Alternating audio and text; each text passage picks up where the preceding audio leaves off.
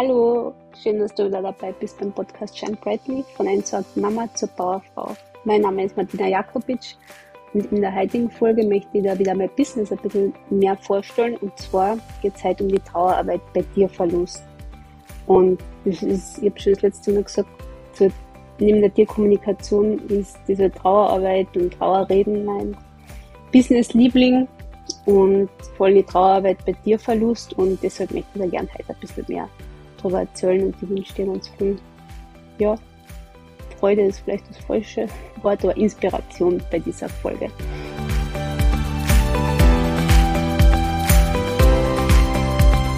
Ähm, 2014 ist äh, in unserer Familie ein einschneidendes Erlebnis passiert, von dem ich zuerst vielleicht ein bisschen erzählen möchte, weil es sehr viel damit zu tun hat, wie ich überhaupt dazu gekommen bin.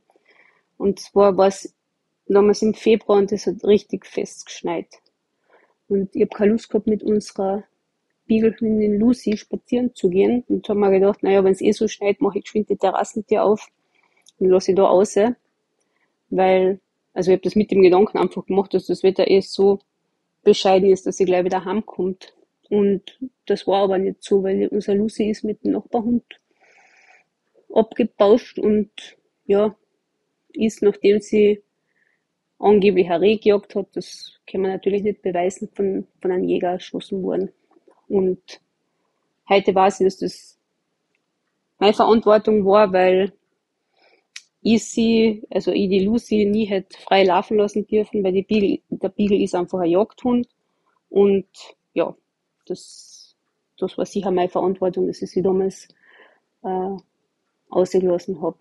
Und ja, das, das ist eigentlich gar nicht jetzt das, das Schlimme, ja, schon schlimm natürlich, aber das Schlimme dran war eigentlich das danach. Und zwar, äh, unser Lucy ist einfach auf eine Müllhalde gebracht worden. Und zwar, obwohl sie gechippt war, aber es war nicht der Rede wert, dass man den Chip hat auswerten lassen und uns damit informiert. Also wir haben ewig umher telefoniert, äh, überhaupt einmal, bis wir gewusst haben, wo sie ungefähr ist äh, oder was überhaupt einmal passiert ist. Und mein Mann hat sie nur von der Müllhalde, also wirklich vom, vom Container obergeholt und ist mit ihr ins Krematorium gefahren.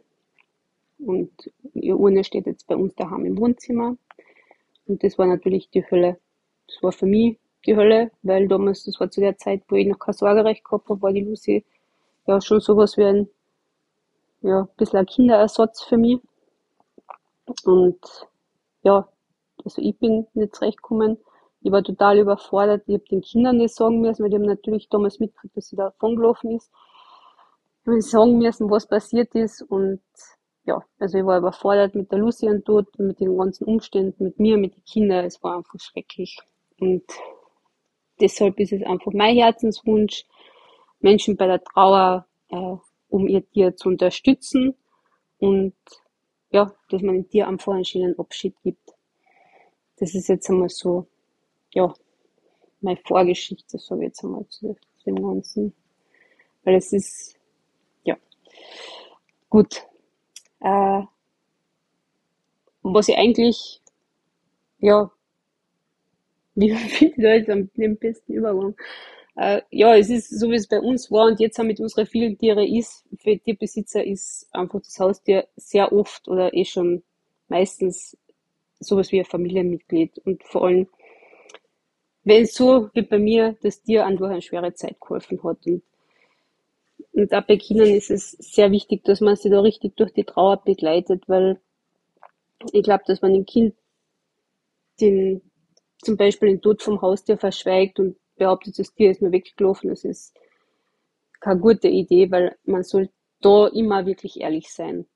Weil wenn man merkt, dass es dem Tier nicht gut geht, dann einfach mit dem Kind kommunizieren, erklären, dass es krank ist und vor allem auch darauf vorbereiten, dass man vielleicht dem Tier beim Sterben helfen muss. Und ich würde da auch wirklich sagen, dem Tier beim Sterben helfen, weil vom Einschläfern sollte man sicher nicht reden, weil Kinder, gerade kleinere Kinder, könnten es fälschlicherweise wirklich mit, mit einem gewöhnlichen Schlaf assoziieren und dann wenn sie gesehen haben, dass das Kind, äh, dass das Kind, dass das Tier eingeschlafen ist und nicht mehr aufgewacht ist, äh, haben sie vielleicht selber Angst davor, dass sie am Abend ins Bett gehen und dann nicht mehr aufwachen. Gell? Und deswegen ist es wirklich besser zu sagen, man hilft dem Tier beim Sterben und natürlich auch, dass die Kinder äh, gern mit dabei sein beim Einschläfern, damit sie ja schön Abschied nehmen können.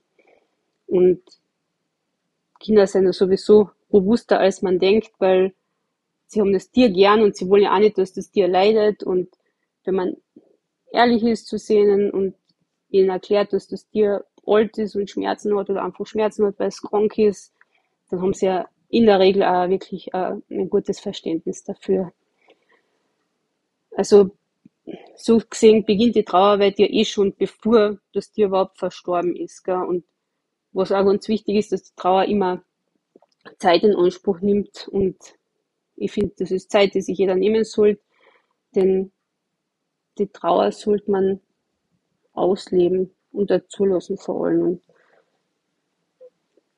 ja, wenn man versucht, diese Traurigkeit zu unterdrücken, dann holt sie einen sowieso irgendwo einmal ein. Und deswegen ist es besser, einmal durch den Schmerz durchzugehen, also zu spüren, zuzulassen und ja, auch wenn das manchmal schwer ist, weil oft das, ja, das Umfeld vielleicht ein bisschen komisch reagiert, wenn sie, ja, wenn man so Sachen hört, wie es war ja in der Anführungszeichen nur ein Tier, aber sowas kann wahrscheinlich auch nur jemand sagen, der selber kein Tier daheim hat.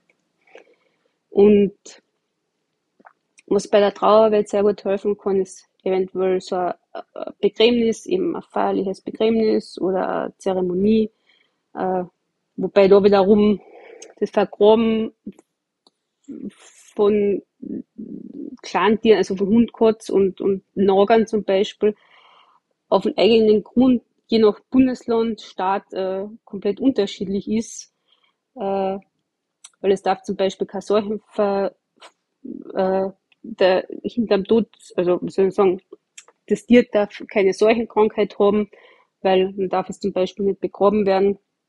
Und am besten ist, man nimmt da vorher Kontakt mit der Behörde auf, um wirklich auf Nummer zu, sicher zu gehen, dass man es auch wirklich darf.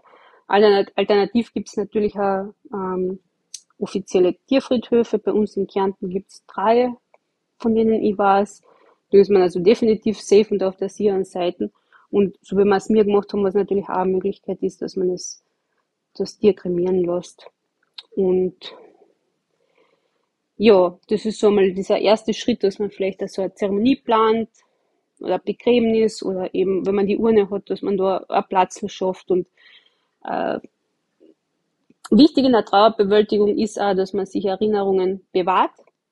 Ja, das können Fotos sein, Fotos, Fotokollagen, Zeichnungen, das Halsband, nehmen Fotos, wie wir haben. Das ist das Foto von der Lucy in der Urne und die Halsbandel daneben.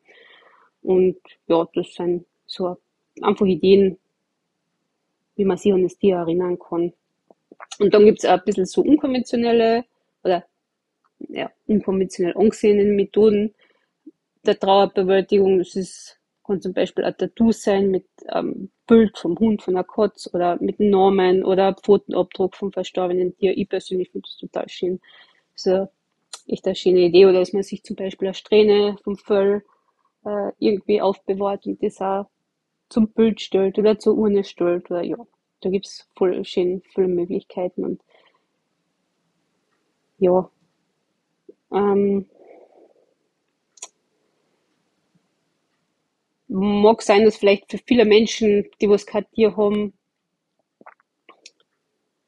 die Trauer um ein Tier ein bisschen, ja, wie gesagt, übertrieben ist und vielleicht sich komisch anfühlt und dann kann auch die Frage aufkommen, wie viel Trauer ist überhaupt normal.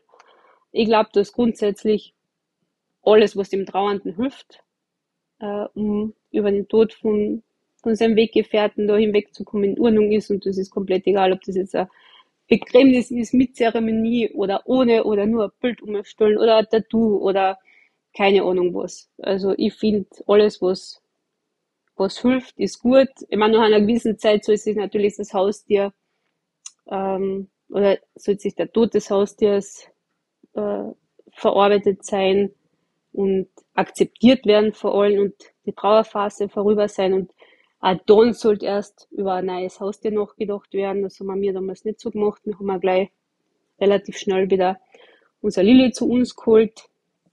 Ich denke aber, dass, dass zuerst die Trauerphase, oder es ist gescheiter, zuerst die Trauerphase abzuschließen und dann einmal drüber nachzudenken, ob es sinnvoll ist, sich wieder ein neues Tier anzuschaffen. Und vielleicht noch was zu den zu die Kindern, was ich früher vergessen habe zu sagen, was wichtig, glaube ich, ist bei Kindern, äh, keinen Druck auszuüben, wenn sie lang trauern und eben gar nicht auf keinen Fall gleich ein neues Haustier kaufen, weil das ist gern die Reaktion von, von den Eltern, dass sie, dass sie gleich wieder ein, ein Tier kaufen und so kann, kann das Kind über das andere Tier gar nicht wirklich trauern und die Trauer sollte aber wirklich da sein und ein neues Tier soll oder ist, kann kein schneller Ersatz sein für, für Lebewesen, was einmal so wichtig war. Ja, das war jetzt, glaube ich, heute ziemlich kauderwelsch, aber es ist einfach so, so viel, was irgendwie dazu zum Sagen ist und ja, ich finde einfach, dass es wichtig ist, dass man dem Raum gibt, dass man nicht einfach sagt, oh, der Bello ist tot, den vergraben wir jetzt da hinterm Haus und dann holen wir uns einen anderen Hund, sondern dass das genauso wie bei einem Menschen, weil wie gesagt, das Tier, das hat dann begleitet, teilweise vielleicht fast zwei Jahrzehnte oder was, durch gute Zeiten, schlechte Zeiten, war vielleicht mit im Urlaub, war immer daheim, wenn du heimgekommen bist, hat sich immer gefreut, wenn du dich gefreut hast, hat sich auch gefreut, wenn du schlecht drauf warst, hat die getröstet, wenn es da schlecht gegangen ist, wenn du krank warst. Ja, und das hat einfach, ich finde, so ein Tier hat einfach auch nach dem Tod noch einen schönen, einen schönen Abschied einfach verdient, ja. Genau.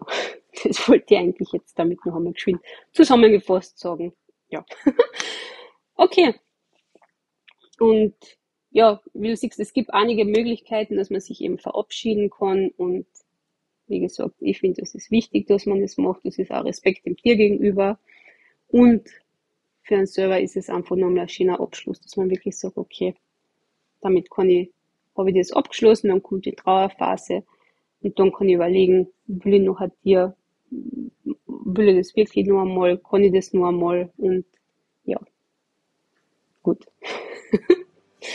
ja, das war jetzt wie gesagt Kauderwelsch, aber ich hoffe unterm Strich, du weißt, was ich dir sagen wollte damit. Äh, ich wünsche dir eine wunderschöne Woche. Äh, wenn du nähere Infos haben willst, auf www tierseelenmensch.at findest du auch noch ein bisschen was zur Trauerarbeit. Ähm, wenn du Fragen hast, frag mich gern über über den Messenger, über die über die Homepage, über das Kontaktformular. Ähm, schreib mir gern deine Erkenntnisse äh, oder deine Erfahrungen. Auch ja, deine Erfahrungen, ob du schon so einem äh, Verabschiedung dabei warst, wie du das gemacht hast, einfach bei meinen Kanälen auf Facebook oder Instagram oder schreib mal über Messenger, würde mich total freuen. Ich wünsche dir jetzt noch eine wunderschöne Woche. Mach's gut, shine brightly, deine Martina.